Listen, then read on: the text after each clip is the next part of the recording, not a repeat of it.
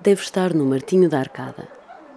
Este café, em tempos era conhecido como Casa da Neve. Era um dos poucos locais em Lisboa que vendia gelo, conservado a partir da neve que caía nas terras altas. O Martinho da Arcada foi muito frequentado por artistas, militares e políticos. Peça para ver a mesa onde Fernando Pessoa se sentava. Há fotografias nas paredes que evocam esses tempos.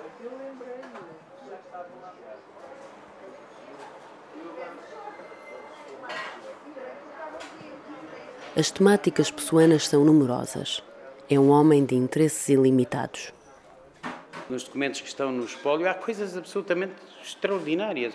O homem interessava-se por design de montras, pelos resultados dos jogos da Liga Inglesa de Futebol, eh, provavelmente por causa de um sistema de apostas, não interessa. E essa, essa curiosidade omnívora do Fernando Pessoa convergia com uma outra coisa, uma grafomania absolutamente indetível.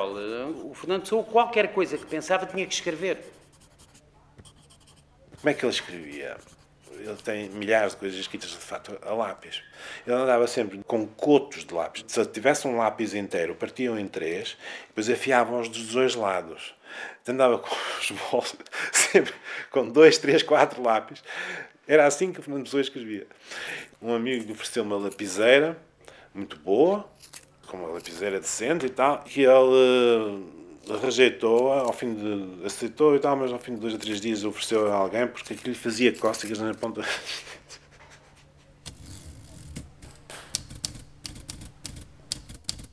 Também escrevia à máquina. Ficava à noite nos escritórios, a organizar trabalho e a passar os seus escritos. Aliás, gostava de ter as chaves dos escritórios para poder trabalhar quando lhe apetecia. Muitas das suas ideias originaram projetos. Concretizou alguns, outros ficaram só no papel. Dos que saíram do papel, nenhum teve sucesso comercial.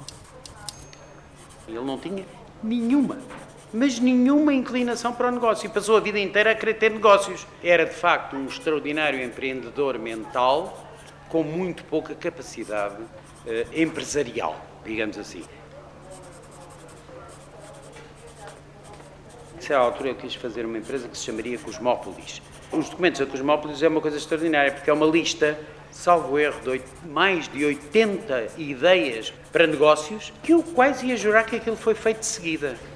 Inventos os mais diversos, os carretes da máquina de escrever são conhecidos, que no fundo prefiguram o, a bola da máquina de escrever elétrica, os negócios das concessões de Minas, essa altura meteu-se nas concessões de Minas, foi, foi uma loucura, andou, andou a fazer relatórios sobre Minas e, e coisas do género. Não há notícia de que tenha ganho dinheiro nenhum com aquilo também. A certa altura, registrou a empresa Olicipo, agentes, organizadores e editores. Estávamos em 1921.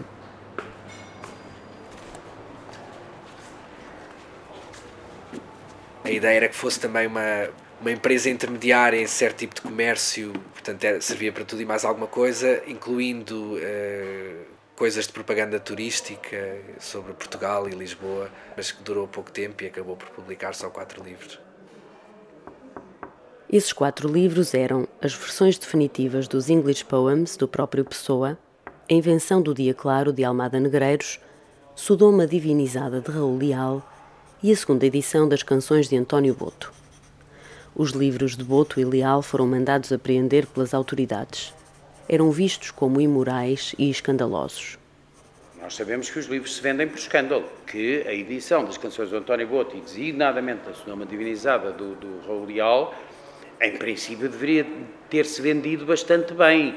O próprio escândalo era querido pelo Fernando Pessoa. E ele, ele sentia que aqueles eram os livros que ele queria editar na Ulícipo embora o plano editorial do Olícipo fosse alucinante. Em 1924, o Olícipo já tinha acabado e Pessoa continuava cheio de projetos. Cria a revista Atena, que também só publicou cinco números. Nela, Pessoa publica pela primeira vez Alberto Queiro e Ricardo Reis, bem como os últimos poemas de Mário de Sá Carneiro. É uma revista que tem como objetivo principal divulgar a obra pessoana vai sendo divulgada em, em, em pequenas doses e vai construindo, por assim dizer, um corpus uh, poético, sobretudo poético, que é absolutamente divulgar. E é isso que possibilita que em 1927, quando sai o primeiro número da revista Presença, os presencistas o saúdem como mestre. Em 1934, uma avolumada quantia em dinheiro iria chegar-lhe às mãos, mas não pela via dos negócios. No episódio seguinte, vamos saber como isso aconteceu.